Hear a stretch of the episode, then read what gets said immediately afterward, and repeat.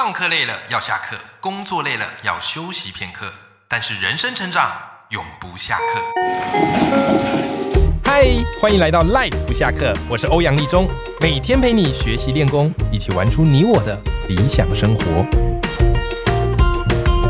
Hello，各位听众朋友，大家好，我是欧阳立中，欢迎收听 Life 不下课，这是一档成长学习节目。啊，每天只要花你十五分钟，好偷人生一点点的下课时间，然后我们高速成长。好，那自从节目播出之后，我收到很多听众朋友的回馈跟留言，非常非常的感谢。啊，因为这是我第一次做 p o c k e t 所以说实在哈，我也不太知道你们听起来的感觉怎么样。其实照理来讲，我应该要去听一下哈自己这个前几集录制的感觉。可是我不知道你有没有这种感觉啊，就是听自己的声音会特别害羞，可自己在讲给大家听的时候，哦，喋喋不休，诶，这边还有押韵，还不错哈。好，所以我自己一直还没有很有勇气面对我的这个声音。我老婆在旁边放啊我的这个节目在那边听，然后我还会说，哎呀，你去别的地方听啊。好，我会努力来正视一下，看我这个节目的这个收音品质，还有我自己的讲话的语速。我稍微听了一下，可能觉得稍微慢了一点点啊，因为我想做广播节目，可能就是慢慢用聊天式的，对吧？我平常讲课啊，或者演讲的时候，我语速就比较快啊，所以如果你觉得听起来有点慢的哈，你可以稍微把它加快一点点。根据我这样实测哈，大概诶一点二五倍速会稍微好一点点。好，那 anyway 好，我会再慢慢去调，怎么样是大家收听最舒服的一个语速。好，我也希望这样节目哈，不要让大家听起来压力很大。其实我发现每个不同的美彩哈，你都要去调整你的这种沟通方式。为什么？像是演讲，它就是一种比较高张力的，我就要用很大的能量去讲。那如果是一般工作坊讲课的，哎，那又不一样，你就必须要有一些顿点，然后又不可能太演讲式的。那现在我做 podcast 节目，哎。又不可能把演讲跟上课那一套拿过来做，所以我还在拿捏这之中的平衡啊。那如果有一些常听 podcast 节目的朋友，啊，也欢迎你可以跟我留言分享一下，好，你自己习惯听的 podcast，你觉得它的语调怎么样，或是你喜欢什么样的感觉？好，让我来做个参考。好，非常谢谢大家的支持。好啦。那么我们这一天这一集节目要来跟大家聊什么哈？我们今天就来聊一本书，好来来聊一本书，然后来聊一个很重要的概念，好叫做行销。我不知道大家听到这个行销这个词会感觉怎么样？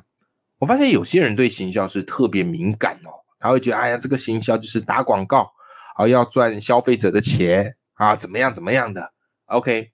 以前其实我其实也是，可是后来我自己慢慢开始当作家，然后出书啊、开课程之后，我忽然意识到行销这件事非常非常的重要，而且也必须要去正视的。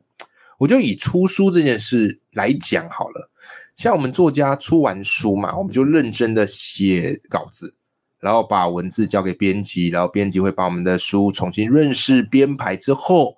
哦，然后这本书就送印刷厂就出来，然后后来除了编辑之外，出版社还会配一个行销，哦，行销人员，哦，来帮助你，哈，宣传书。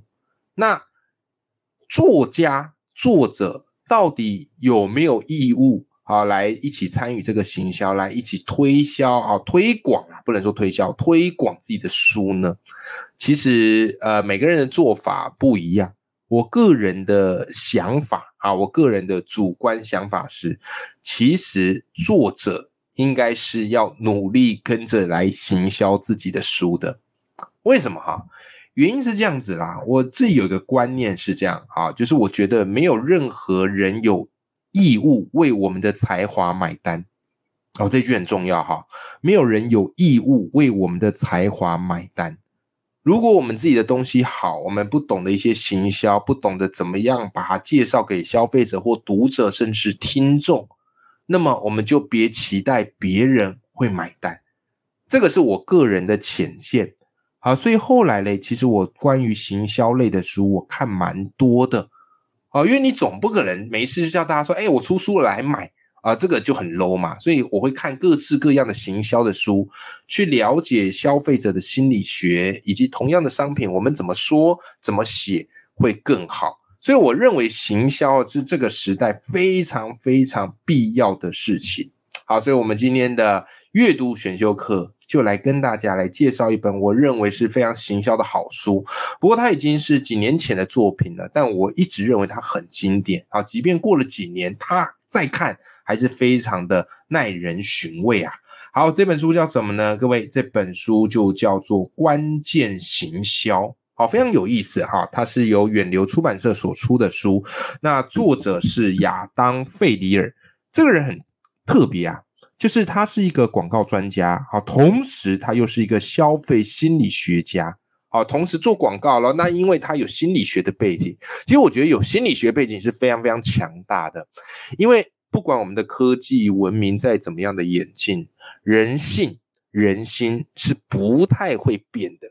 好，所以你只要掌握住了心理学人的机制，那么自然而然，不管你写东西或去说服别人，你会比较有优势。就你不要跟人性对着干，啊，所以读一点心理学，我觉得是好事。那这之后，我们如果有时间，再跟大家聊一些不同心理学的书啊。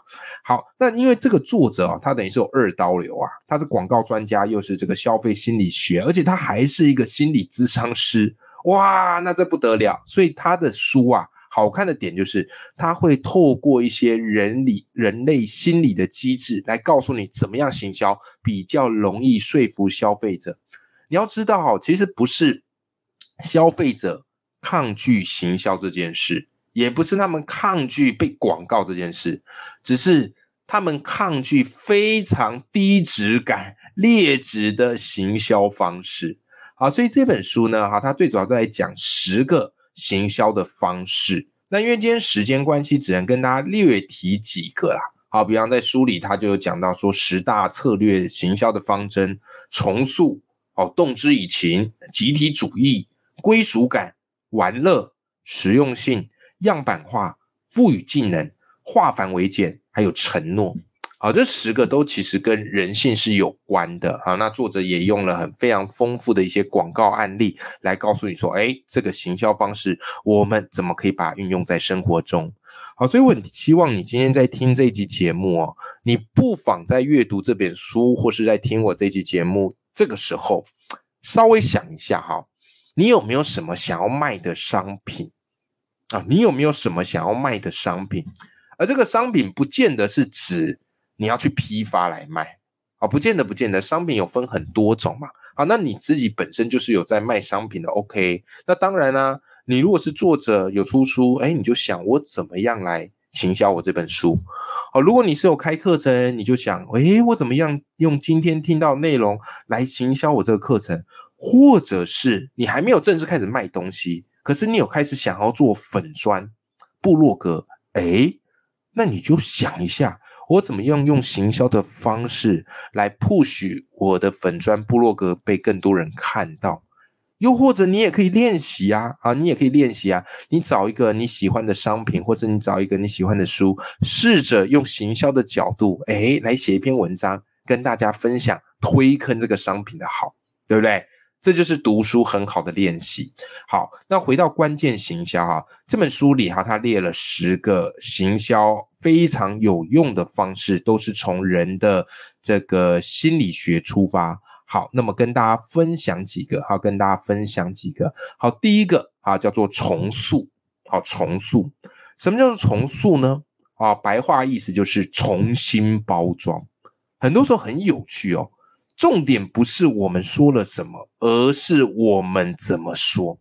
你同样的意思，可是你用不同方式来传达，哎，别人听起来的感受就不一样。我随意举个例子，你就明白哈。就是我们这个工作职场上，哎，有时候难免会被交办一些任务嘛。我不知道你们这种感觉，就是人家跟你交办完任务，或是指点你、告诉你之后，他如果后面加一句说：“你听懂了吗？你听懂了吗？你听懂吗？”各位，这时候你的感受如何？我个人觉得这种感受是不是很舒服的？好，不知道各位听众朋友你们的感觉如何？我相信应该不少人跟我感觉是一样。为什么？因为这样子感觉好像是我很笨，然后你不断在指导我，然后最后还要说你听懂吗？你听懂吗？你听懂吗？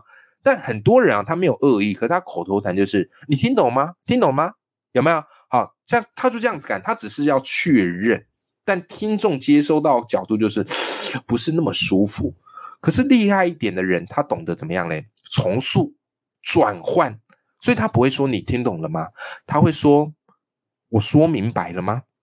有有没有什么样的问题？我说明白了吗？我有说明白了吗？你看，同样的意思都是确认嘛。可是当你说我说明白了吗？我说清楚了吗？哎，这时候听众的感觉就会好很多，对不对？所以我说明白了吧，各位。OK，好好，这就是重塑。所以重塑就是商家他们会透过一些重新包装的方式，当同件事物啊被用不同方式来做包装时，消费者会产生完全不一样的观感。为什么？跟脑科学有关，因为大脑没有能力处理所有的感官资讯。好，所以它一接收起来。如果你重塑过后，对方的感受会是比较好的，好，对方的感受会是比较好的。OK，然后他们还真的有去做过实验，哈，比方说他们做过这个实验，哈，明明一模一样的冰淇淋，但名字不一样，一个叫做 Fresh，好，Fresh，F R I S H，另外一个叫做 Frosh，Frosh，F R O S H。上那个冰淇淋是一样的哦，就只是那个品牌名称取不一样，其实就差在那个 I 跟 O。就听众朋友，你猜猜哪一支卖的比较好？答案是 Frosh，哦，Frosh 那一支。为什么？为什么？因为大家会觉得 Frosh 念起来感觉好像怎么样嘞？哦，那个牛奶特别浓郁的感觉。你看明明是一样的东西，可是你在别人的心中不一样。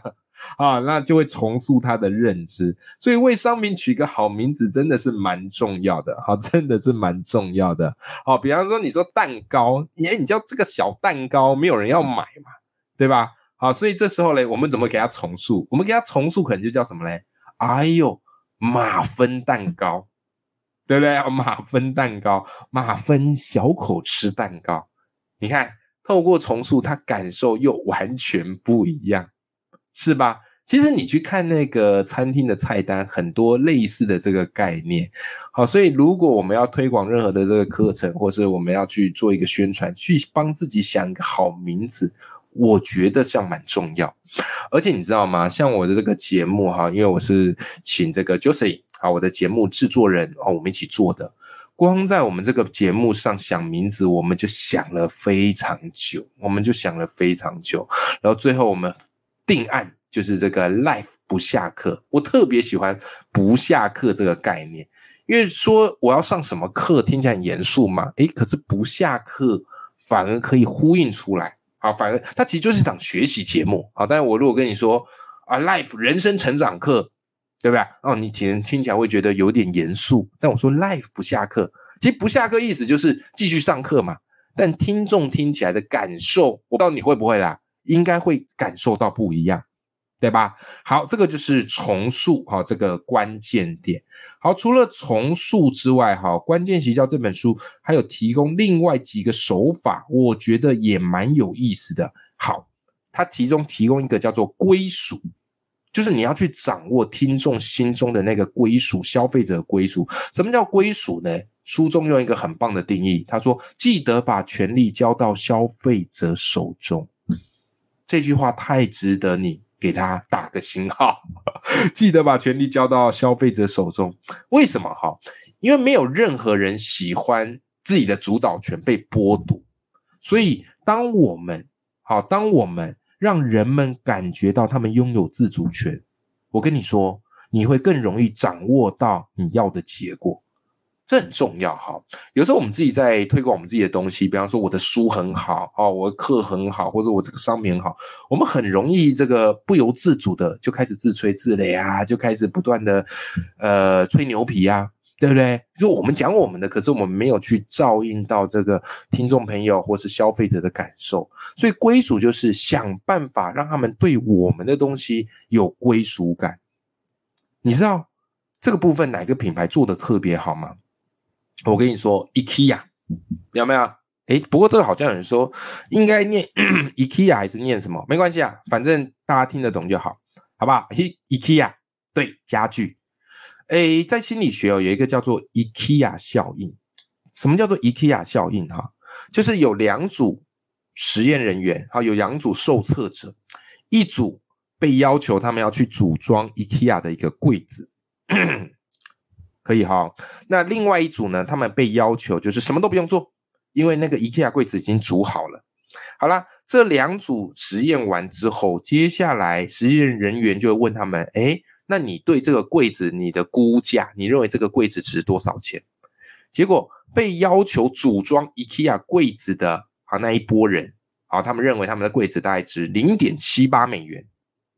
OK，好啦，那另外一组什么都不用做，柜子已经煮好的，他们认为他们的柜子值零点四八美元。哎，你看，明明是同一个柜子哦，可是他自己组装过，他就觉得那个东西特别有价值，特别有价值，有没有？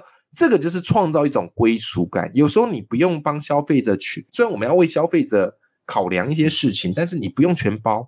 好，你有一些东西赋予他的这个，让他有参与的感觉哦，那自然而然他的感受度上会更好，对不对？好。好，那这个其实在关键行销里面他有提过的。好，关键行销里面有提过的，他也举另外一个案例，我觉得也蛮有意思。可口可乐有一次就用了这样的一个归属感的行销方式。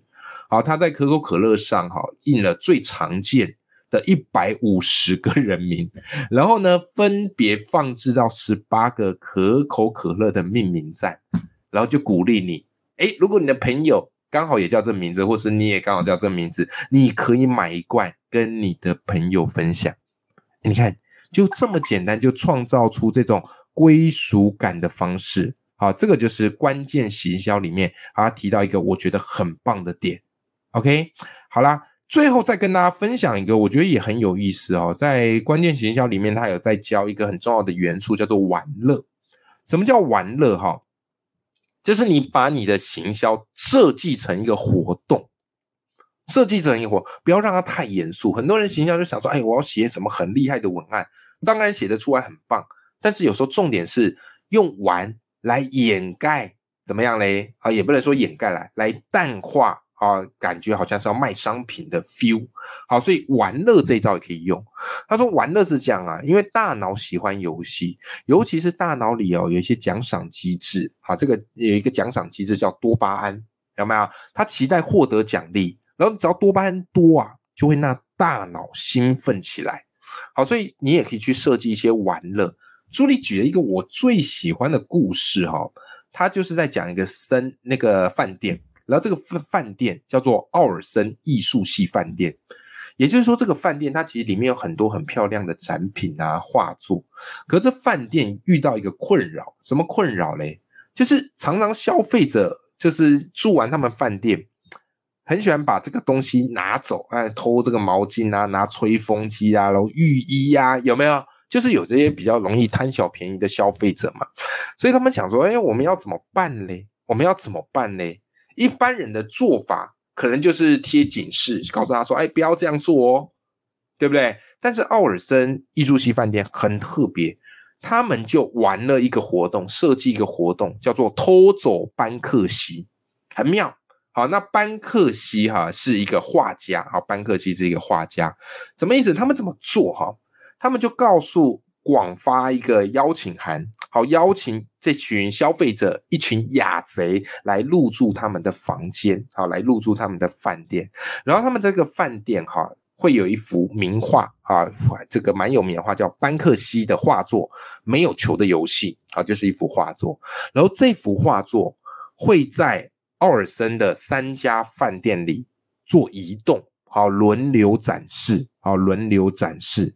OK，然后他们就邀请消费者来住，说如果你有办法找出这幅画作，而且把它偷走，就可以保留这幅画作，这幅画作就是你的了。哎，你看这很酷哦，有没有很像怪盗基德感觉？就是一种广发邀请函，对不对？好，但是嘞，如果你被抓到了，没事，不会送，不会不会法办啊，不会送警察局，就是把画作放回饭店。很有趣啊，就用这样的方式来邀请消费者，所以消费者来做的时候都跃跃欲试，而且觉得好玩。这个就是很巧妙，用玩乐的方式来做了一个漂亮的行销活动。好啦，那么今天哈跟你分享啊这本好书叫做《关键行销》哈，里面有十个行销方式。那我们今天也跟大家分享了其中三个。那最后还是想要跟各位听众朋友分享哈，就是行销，我一直觉得是我们很重要的一个能力。啊，因为没有任何人有义务为我们的才华买单。如果我们真的够好，我们的商品够好，我们应该透过适度的行销技巧，让更多的消费者可以认识我们，用我们的好商品。你说不是吗？OK，好，今天非常谢谢你收听我的节目，那么我们下集见喽，拜拜。